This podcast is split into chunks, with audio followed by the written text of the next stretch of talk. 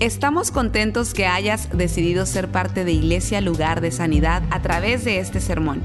Tal vez estás en tu automóvil, haciendo ejercicio, en el quehacer de tu casa o simplemente disfrutando tu día. Es nuestra oración y nuestro deseo que tú recibas lo que Dios tiene para ti. Si te es posible, te recomendamos que tomes notas de lo que Dios te hable el día de hoy. Entonces hoy seguimos con esta serie que comenzamos hace tres semanas que se llama Un trabajo de todos. Lo que esto trata es de que eh, criar a nuestros hijos y desarrollar una familia es un trabajo de todos, especialmente eh, eh, esto viene de, una, de, un, de un refrán o un dicho en África que se llama, en inglés se dice, it takes a village, o toma toda una villa, una tribu para poder desarrollar una familia. O sea que necesitamos el aporte de todos. Todos necesitamos trabajar juntos. Eh, y yo no sé si usted se acuerda, pero en los tiempos de antes, eh, si usted tiene la edad mía, 35 años, imagínese ya. Oye, ¿por qué se ríen? Si usted tiene mi edad, usted se puede acordar que en la escuela los maestros tenían autorización de... ¿Cuántos se acuerdan de eso? ¿Ah? Hasta los vecinos podían, si usted estaba andando ahí de travieso, la vecina fuácata y llamaba a la mamá, mira, le acabo de arreglar un problemita con tu hijo, ah, está bien, le hubiera dado más duro, tranquilo. Pero así eran las cosas antes, es, antes sí se tomaba toda una, una, tribu para criar a los hijos, hoy en día es un poco diferente, usted le pega al, al niño al vecino y se va a tener que enfrentar con un juez, ¿no? La semana que viene. Las cosas son diferentes hoy, pero antes eh, habían ciertas cosas que se podían hacer, ya no. Pero es un trabajo de todos. Y hoy yo quiero hablar sobre este tema, orando, orando por mi familia, clamando a Dios por mi familia. Y yo creo que como padres eh, eso es lo que tenemos que hacer para que nuestros hijos prosperen y nuestra familia avance. Yo estaba pensando, y en la reunión de hombres hablamos de esto el jueves en la noche, Jesucristo hizo algo espectacular. Él eh, tres cosas que él hizo que sobresaltan. Es Cristo amó a la gente. Él amaba a la gente de una forma extraordinaria y se lo mostró. Él llenaba las necesidades de las personas. O sea, él resolvía los problemas de la gente, les ayudaba. Y tercero, él les hablaba de una forma que ellos podían entender le hablaba con parábolas, le hablaba con historias de ese tiempo que ellos podían entenderla de una forma fácil. Una de esas parábolas, antes de comenzar este mensaje, yo quería recordarles la parábola del sembrador. Dice allí Cristo hablando, el sembrador salió a sembrar. ¿Ok? Y el sembrador esparce la semilla por diferentes tipos de tierra. Dice él que la primera parte de la semilla, cuando él tiró la semilla, cayó junto al camino. Y vinieron las aves y se la comieron. ¿Por qué? Porque el terreno del camino ya la gente habían transitado tanto por él que se había endurecido. Para que la semilla pueda florecer, germinar, tiene que morir primero, tiene que entrar en la tierra, pudrirse y morir y luego sale la plantita.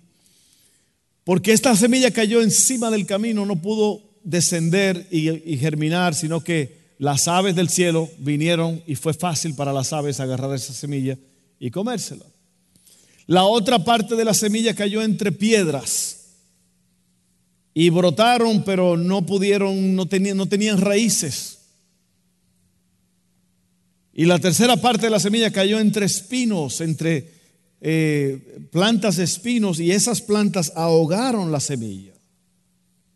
Qué tremenda, tremenda palabra esta. Pero dice que la última parte de la semilla cayó en buena tierra y produjo. Y yo digo esto porque en un ambiente como este, estamos aquí, hemos cantado, hemos adorado a Dios y seguimos adorándolo, pero ahora en esta parte de la, de la palabra de Dios, Usted tiene que tener cuidado que su mente no esté divagando en otras cosas. ¿Por qué? Porque es importante que usted oiga esta palabra. Porque si no, lo que pasa es que usted oye esto y usted dice, ah, qué bonito, qué bonito predicó el pastor, qué buen mensaje, qué bueno, ay, qué alegría. Y si se descuida, el diablo le arrebata eso y se lo quita y usted ya se le olvidó lo que oyó. Así que yo quería concentrarme en esa primera parte. Las otras es por el afán y la ansiedad. La gente con el afán y la ansiedad pierden su comunión con Dios y tantas cosas. Y yo quiero decirte hoy que, como dicen los americanos, slow down. Detenga el paso. No se apresure tanto. No viva tan a prisa. Deje que Dios le hable que Dios le toque y que Dios le ayude. Amén. Un trabajo de todos orando por mi familia. Yo quiero leer el Salmo 144, 12 al 15. Me encanta esto porque es una oración del salmista David eh, por sus hijos, por su casa y por su ciudad. Y la oración tiene poder. La oración que se hace con fe tiene poder. La cosa más grande para Dios es ser creído, la cosa más triste para Dios es ser dudado. Y cuando usted le cree a Dios, Dios puede hacer cosas extraordinarias. Yo quiero que usted crea esto. Miren, Salmo 144, 12, 15, 12 al 15. Miren qué preciosas palabras el salmista. Que nuestros hijos florezcan en su juventud como plantas bien nutridas que nuestras hijas sean como columnas elegantes talladas para embellecer un palacio. Que nuestros graneros o lugar de almacenaje estén llenos de toda clase de cosechas. Que los rebaños en nuestros campos se multipliquen de a miles y hasta de a diez miles y que nuestros bueyes estén muy cargados de alimentos, que ningún enemigo penetre nuestras murallas, ni nos lleve cautivos, ni haya gritos de alarma en las plazas de nuestras ciudades. Felices los que viven así, felices de verdad son los que tienen a Dios como el Señor. Tremenda palabra. Felices los que tienen a Dios como el Señor. Y esas palabras resuenan en mi cabeza. ¿Cuántos de ustedes quisieran eso? Ustedes que son, ¿cuántos son padres aquí? Mire, usted, si usted es padre, usted desearía eso. Y yo no me callo de, de darle gloria a Dios a, lo mejor algunos de ustedes son nuevos, no me conocen, no conocen mi familia, pero el, muchachón que estaba tocando la guitarra aquí es mi hijo, el, que estaba en el bajo acá es mi hijo, mi hija Seila está por ahí atrás. ¿Está? ¿Sí? Ella acaba de venir de España en un viaje misionero. Eh, todos están trabajando en la obra de Dios. Y yo no creo que eso sucede accidentalmente. Eso es a través de mucha oración a través de mucho consejo, a través de pasar tiempo con ellos.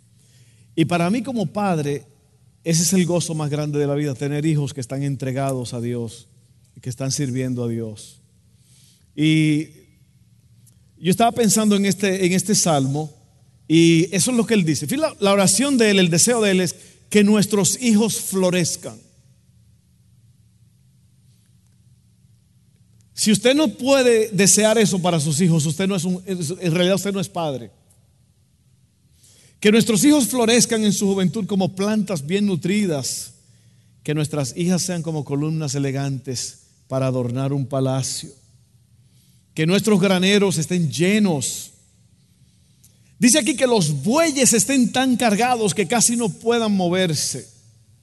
Esto me habla de, de la bendición de Dios y yo creo que Dios en verdad quiere bendecir a su gente. Yo le decía a los hombres el, el jueves, la Biblia dice que el, el, Señor dice, yo sé los planes que tengo para ustedes, son planes de bien y no de mal, no de calamidad, para darles un futuro, un buen futuro. Lo que, déjeme decirle algo muy, muy especial. Dios no tiene nada mal planeado para ti. Dios no tiene ningún plan negativo para ti. Todas las cosas que Dios tiene para ti son buenos planes.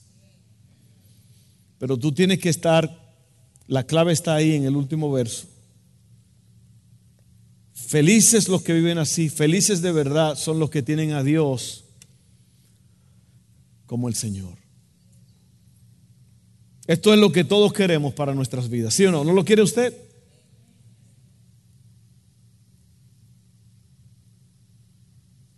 Yo me conformo con una casita y cualquier cosita, un techito, una cosita, yo, yo estoy bien con eso. Alguien dijo una vez, cuando usted le pida a Dios, pídale bien. Oh, Señor, dame un carrito, cualquier cosa, Señor, para moverme. No, ¿Cómo usted le va a pedir al Dios del universo cualquier cosa? Usted tiene que pedirle bien a Dios, ¿sí o no? Amén. Pídale bien, hombre. Dios tiene, dice la Biblia que Él es el dueño del oro y de la plata. Él, Él es el dueño del oro y de la plata. Así que eso es lo que queremos para nuestra vida. Es una oración a Dios para que bendiga todos los aspectos de nuestras vidas. Esa oración que acabamos de leer, el bienestar de los hijos, el sustento diario, el trabajo, paz y el bienestar de la ciudad o de la nación. Y la clave está en ese verso último, como dije. Esas, esas personas que viven esto son los que tienen a Dios como el Señor. Eso. Porque hay personas que tienen a Dios como un seguro, como un seguro de vida. ellos no mencionan a Dios, no hablan de Dios, no quieren nada con Dios, pero cuando hay un problema, ellos hacen dos cosas, o culpan a Dios o claman a Dios, ay Diosito, ayúdame. Ay, ¿por qué me pasó esto a mí, Señor?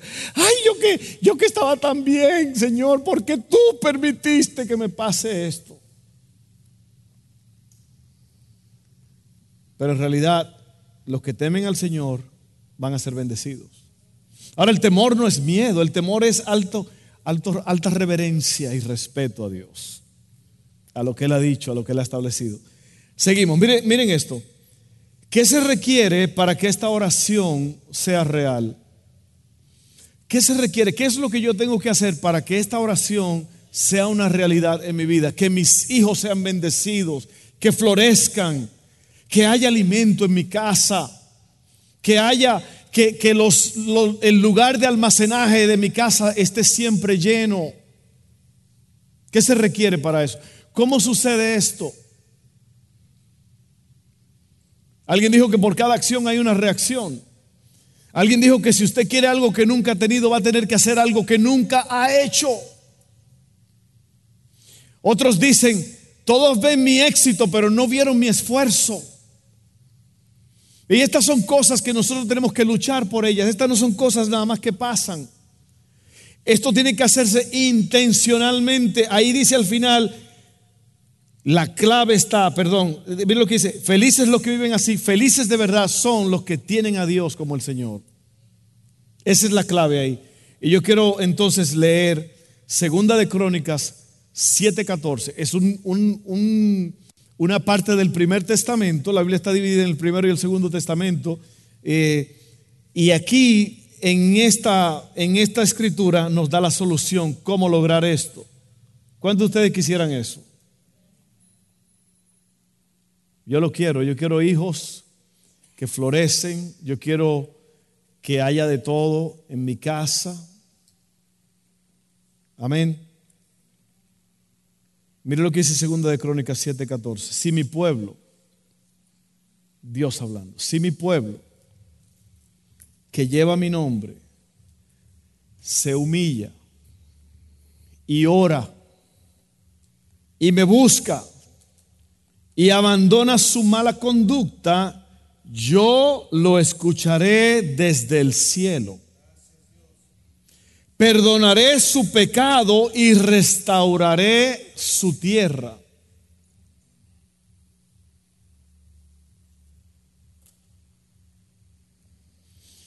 Son cuatro cosas que Dios dice. Oiga bien, si se humilla mi pueblo, oran, me buscan y abandonan su mala conducta. Hay una historia extraordinaria en el que Cristo también habló de ella,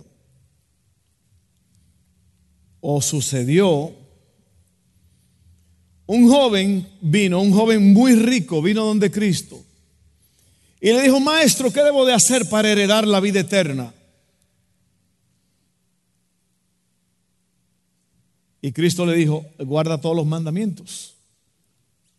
Y el muchachón le dice, Señor, yo he hecho eso, todo eso lo he hecho desde mi juventud, yo he guardado los mandamientos. No matarás, no robarás, no dirás falso testimonio, no tendrás dioses ajenos delante de mí. Yo lo he hecho todo. Y Cristo le dijo, ok, muy bien. Entonces, vende todo lo que tienes y dáselo a los pobres. ¿Y sabe qué hizo el muchacho? Dice la Biblia que se fue triste, porque tenía muchas posesiones. Y yo creo que esa es la lucha de, de cada persona. Muchos, aquí habla de humillarse, orar, buscar a Dios y abandonar su mala conducta. Muchos no quieren eso. Yo solo voy a explicar cada uno de estos pasos para que usted entienda. Ese es el orden de Dios para contestar esta oración. La oración de que Dios bendiga tu casa, de que tus hijos florezcan, de que haya eh, eh, que los graneros estén llenos, de que no haya violencia en la ciudad, de que no vengan y se lleven a la gente de la ciudad. O sea, él está hablando en un contexto del tiempo de antes, pero todas estas cosas se pueden aplicar a nuestros días. Humillación es la primera.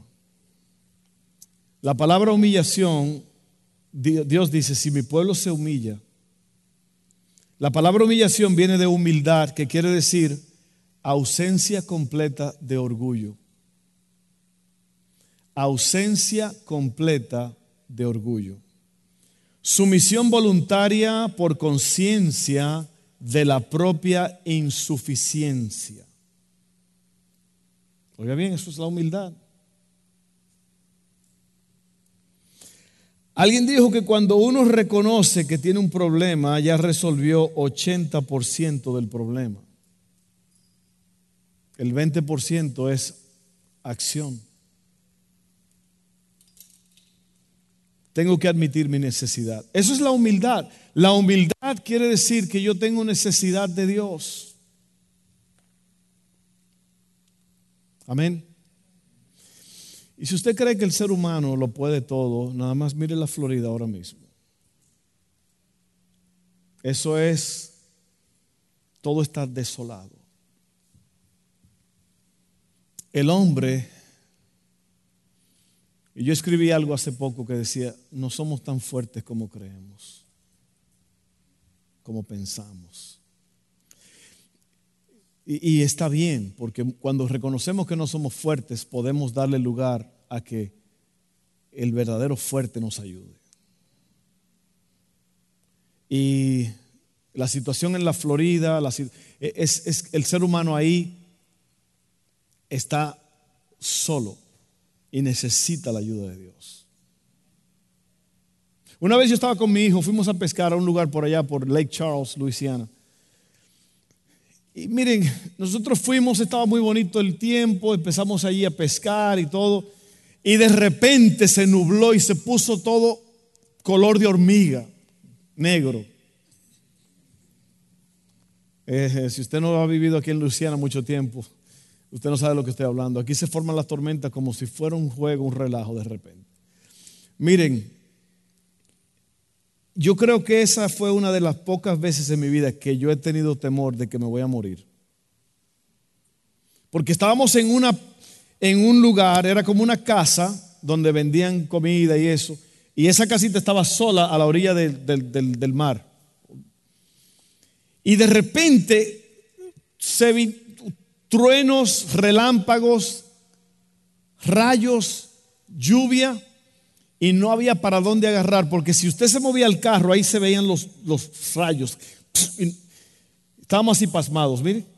Y venía el, la tormenta, se, venía de frente donde estábamos y nos movíamos al lado de la casa y por ahí venía la tormenta. Nos movíamos al, al patio de la casa, por ahí venía la tormenta. Estábamos rodeados y tuvimos que entrar a esa casa y en verdad clamar a Dios. La, que estaba atendiendo el lugar estaba temblando y llena de lágrimas porque así de feo estaba el asunto. Y uno tiene que admitir que uno es frágil. Por eso Dios dice, humíllate. Humíllate es un reconocimiento de que, de que necesitas a Dios. Es un reconocimiento de que yo no soy suficiente. Yo necesito a Dios, no se me haga el fuerte, no se me haga que yo puedo y que yo, yo, yo. Usted ha visto a esa gente que no quieren ayuda de nadie porque ellos lo pueden todo, ellos lo saben todo, ellos, ellos tienen todo el poder en la vida. Nada más le falta un traje del hombre araña para que se terminen el, el asunto de ser superhéroes. Así que esa es la humillación. Luego viene la oración. La oración es acuerdo con Dios. Venimos a Dios porque Él puede y yo no puedo. La oración es decir sí y amén a lo que Dios ha dicho que Él va a hacer. Es clamar a Dios a veces con lágrimas, con pasión, con deseo. La oración es andar tomado de la mano de Dios dependiendo totalmente de Él. Esa es la oración. Así que necesitamos humillarnos, necesitamos orar, clamar a Dios con pasión yo recuerdo una vez que mi hermana me llamó de mi país, de la República Dominicana. Mi mamá estaba muy mal. La vesícula se le explotó dentro y fue una cosa de emergencia.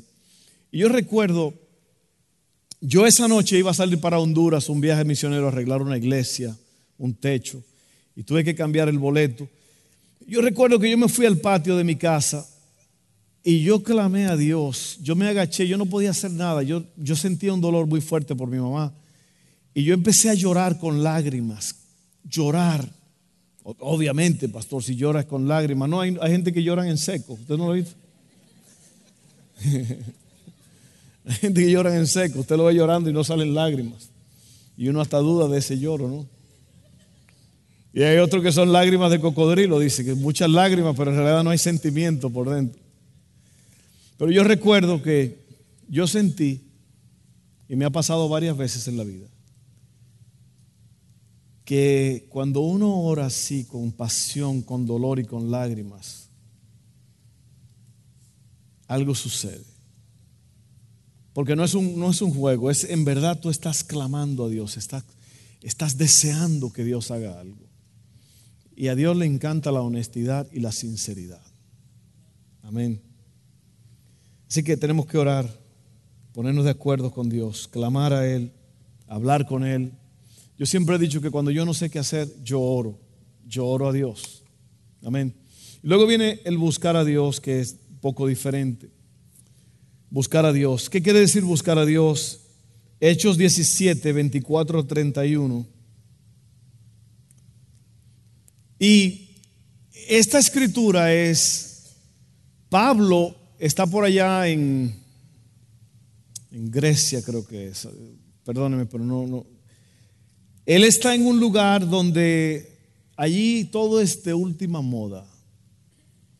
Allí tienen adoración a todos los dioses paganos. Había una inscripción para este Dios y a este Dios y a este Dios, al Dios del sol, al Dios de esto. Y había uno que decía al Dios no conocido. Y Pablo viene y se para después al final. Imagínate como una, como una feria grande donde hay mucha gente en la ciudad y muchas cosas. Y, y están todas estas esculturas a los dioses y todo. Y hay una que dice al Dios no conocido. Y Pablo aprovecha eso, se levanta a predicar y les dice, a ese Dios es que yo vengo a presentarle, al que no, ustedes no conocen todavía. Y este, esta, escritura viene de eso. Dice así, Hechos 17, 24 31, dice, el Dios que hizo el mundo y todo lo que hay en él es Señor del cielo y de la tierra. No vive en templos construidos por hombres, ni se deja servir por manos humanas, como si necesitara de algo. Por el contrario, Él es quien da a todos la vida, el aliento y todas las cosas. De un solo hombre hizo todas las naciones para que habitaran toda la tierra y determinó los períodos de su historia y las fronteras de sus territorios. Esto lo hizo Dios para que todos lo busquen y aunque sea a tientas, lo encuentren. En verdad, Él no está lejos. Oiga bien, Él no está lejos de ninguno de nosotros, puesto que en Él vivimos, nos movemos y existimos. Como algunos de sus propios poetas griegos han dicho, de Él somos descendientes. Por tanto, siendo descendientes de Dios, no debemos pensar que la divinidad sea como el oro, la plata o la piedra, escultura hecha como resultado del ingenio y de la destreza del ser humano. Pues Dios, pues bien, Dios pasó por alto aquellos tiempos de tal ignorancia, pero ahora manda a todos en todas partes que se arrepientan. Él ha fijado un día en que juzgará al mundo con justicia por medio del hombre que ha designado. De ello ha dado pruebas a todos al levantarlo de entre los muertos. Entonces lo que Dios está haciendo aquí es, el apóstol Pablo está dando a conocer a Dios quién es Dios. Le está diciendo Dios, Él fue que hizo todo, Él creó todo, de, toda la, de una persona hizo toda la raza humana. Él está dando una explicación de quién es Dios y ahora dice, este Dios ya está cerrando el tiempo y está pidiendo a la gente, le está ordenando que se arrepientan. Usted sabe lo que quiere decir la palabra arrepentimiento. La palabra arrepentimiento quiere decir cambio de dirección. Que usted estaba, y, es viene de un término militar, que usted estaba marchando hacia un rumbo y da media vuelta. Eso quiere decir arrepentimiento. Y yo te pregunto, es posible que tú estás involucrado en cosas que te están matando, que te están robando la paz, te están robando el gozo. Tú estás viviendo una vida como, ¿cómo que se llamaba ese? Ricky Martin, a lo loco, la vida loca. A lo mejor tú estás viviendo la vida loca. Living la vida loca. A lo mejor tú estás así como este. Es posible que tú necesites un cambio de dirección. Eso es lo que quiere decir arrepentimiento. Y miren, aquí en este lugar hay dos tipos de personas. El que oye y practica y el que oye y le entra por un oído y le sale por el otro. Dos tipos de personas. En todas no nada más aquí, pero en todos los lugares. Yo conozco personas que se han muerto porque el doctor le dijo, haz esto, esto y esto y esto. Lo oyeron pero le entró por un oído y le salió por el otro y murieron porque no, no, llevaron a cabo las instrucciones. Y lo que estamos hablando ahora, este es un mensaje de amor. Este es un mensaje de paz. Este no es un mensaje de, de condenación. Me están sacando los trapitos al sol. Pastor, me está hablando a mí, me está diciendo que deje esto, que deje aquello. Pero tú sabes lo que tienes que dejar. Tú sabes cuáles son las cosas que te están torturando. Tú sabes cuáles son las cosas que te están robando la vida. Tú sabes cuáles son. No puedes ser tan ignorante que tú nada más dices, ah, no me importa, lo sigo haciendo, esto en verdad no me molesta, esto no me afecta. Y yo creo que parte de la vida es esto, tener discernimiento, saber distinguir entre lo bueno y lo malo y saber escoger lo bueno. Yo estaba viendo un show ayer de policías una de las cosas más tristes, me conmovió mucho. Cuatro muchachas, Carolina del Sur, muchachas bonitas, jóvenes, en un carrito iban, policía la paró. Tenían de 19 a 22 años las cuatro. Muchachas muy bonitas, muchachas de, escuela, de universidad. Tenían en el carro botellas de alcohol, marihuana drogas. Y las cuatro parecían muchachitas de papi y mami, muchachitas decentes y todo, y muy, así, oficial, que algo, hice algo malo.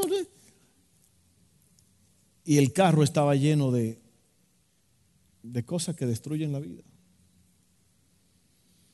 Y todas fueron a la cárcel por posesión. Y lo que te estoy diciendo es esto. ¿Por qué la persona escoge ese camino? ¿Por qué no podemos ser sabios y decir, yo no voy a caminar por ahí?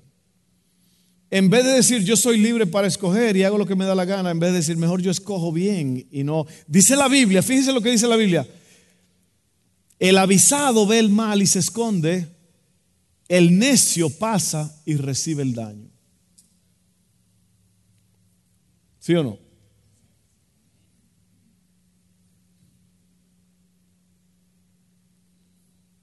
Así que eso es buscar a Dios. Entonces tenemos que humillarnos, orar, buscar a Dios y luego al final ya abandonar la mala conducta, que esto es lo que nadie quiere hacer. Déjenme así, déjenme así. Una vez estaba yo hablando con mi papá. Mi papá era un hombre que lo amábamos, un buen, buen hombre, tranquilo, pero era mujeriego, alcohólico, y no era fiel en la casa, pero era un buen hombre con nosotros, como, como hijos. Y un día yo estaba hablando con él,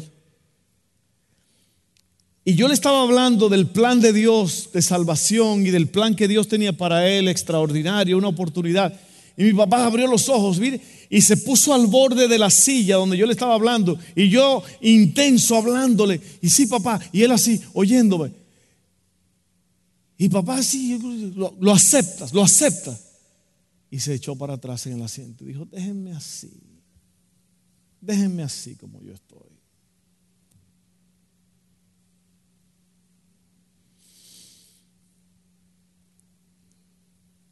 Mi papá murió porque él mezcló un medicamento con alcohol y básicamente el, corazón, boom. Duró dos días, perdón, dos semanas como un loco, sin conocimiento. Y luego se despertó y duró unos dos, tres días vivo. Déjenme así, dijo, déjenme así. ¿Qué quiere decir abandonar la mala conducta? Esto solo se puede hacer con la ayuda de Dios. Por eso está al final de la lista. Uno no puede cambiar primero y luego venir a Dios. No, venimos a Dios porque lo necesitamos a Él. Recuerden que la humildad es reconocimiento de insuficiencia. Yo no puedo. Yo no puedo. Yo le pido y les ruego a Dios que cuando yo predique la palabra, que el pueblo que la está recibiendo la entienda. Porque recuerden lo que dije al principio, el diablo viene y se roba la palabra. Entonces,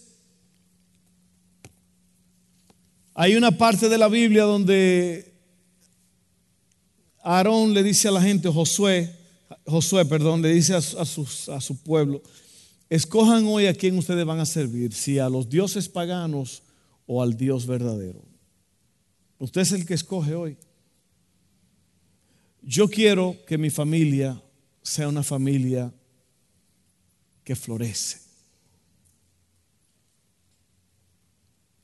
Yo quiero eso. Hoy día, dos de cada tres matrimonios terminan en divorcio. Hay un problema. ¿eh? Más del 50% de los matrimonios terminan en divorcio. ¿Por qué? Porque la gente cree que todo lo que necesitan para casarse es amor. Y usted necesita más que eso, usted necesita mucha instrucción. Vamos a estar en pie y vamos a terminar ahí. Yo quiero lo mejor para mi casa, para mis hijos, pero usted vio las cuatro cosas que hay que hacer. Tenemos que humillarnos, orar, buscar a Dios y abandonar la mala conducta. Humillarnos, reconocer que no podemos solos. Orar, hablar con Dios, buscarlo, apartar tiempo.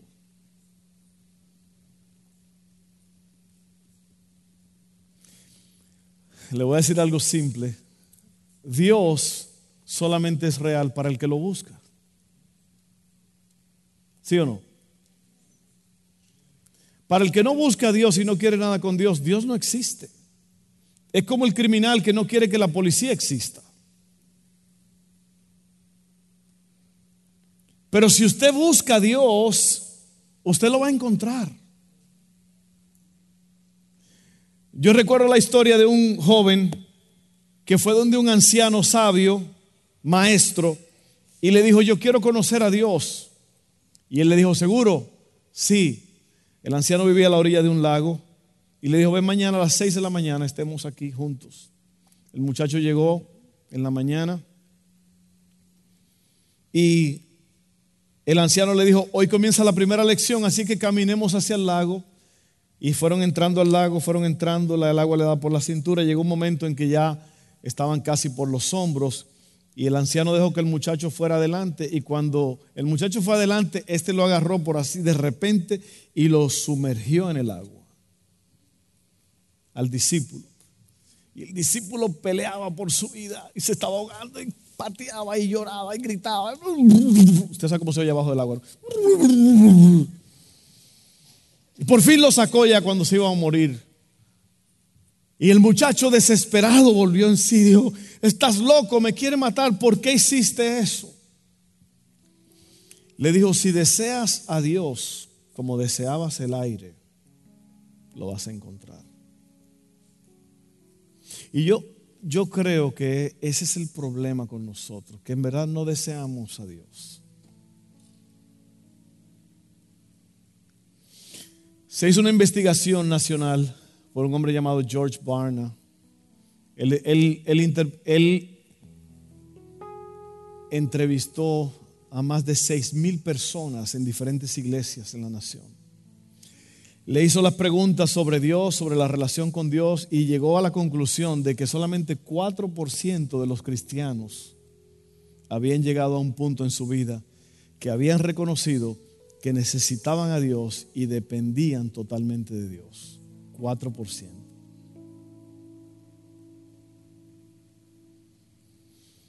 Y yo te animo en este día a que tú busques a Dios en verdad. Porque si no, tú no lo vas a conocer. Tú no lo vas a conocer. Ustedes las cosas que me han pasado a mí, a mi familia, accidentes, personas que nos han traicionado, amigos, porque cuando ustedes saben que se necesita un amigo para traicionar a un amigo, un extraño no tiene nada que ganar. El que te traiciona es tu amigo. Cristo dijo, el que moja el pan conmigo, el que, el que está a mi lado, ese me va a traicionar. Nosotros hemos sido traicionados. Nos han pasado tantas cosas, enfermedades, violencia.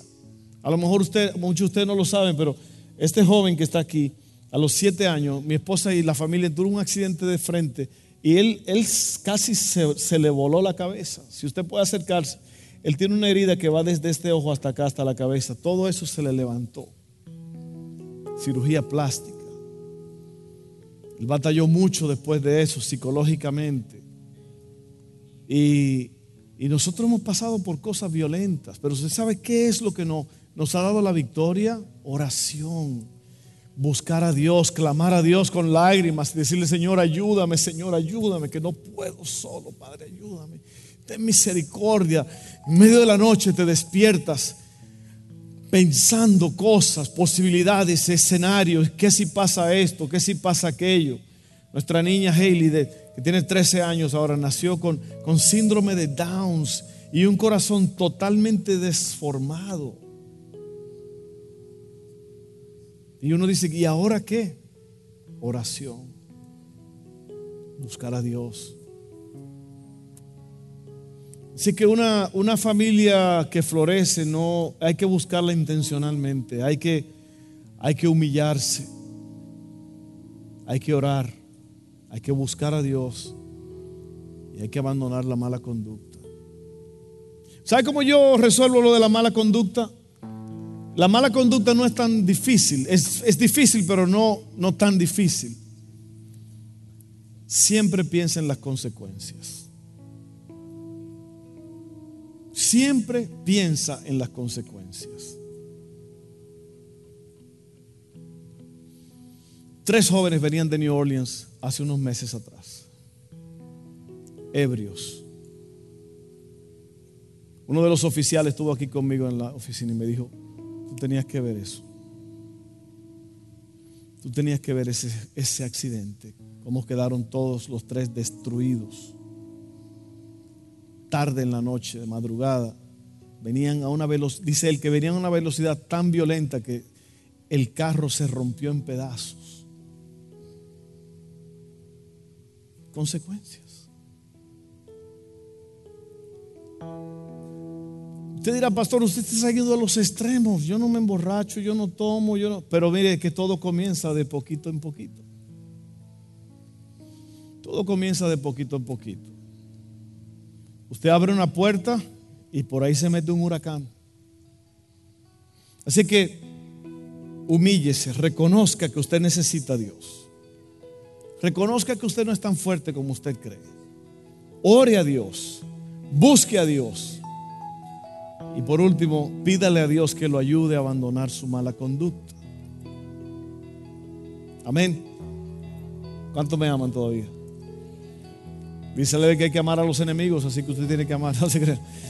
No orar por ustedes. Padre, en esta tarde hemos hablado un poco de tu palabra. Es un mensaje simple, pero que puede salvarnos la vida y darnos vida eterna.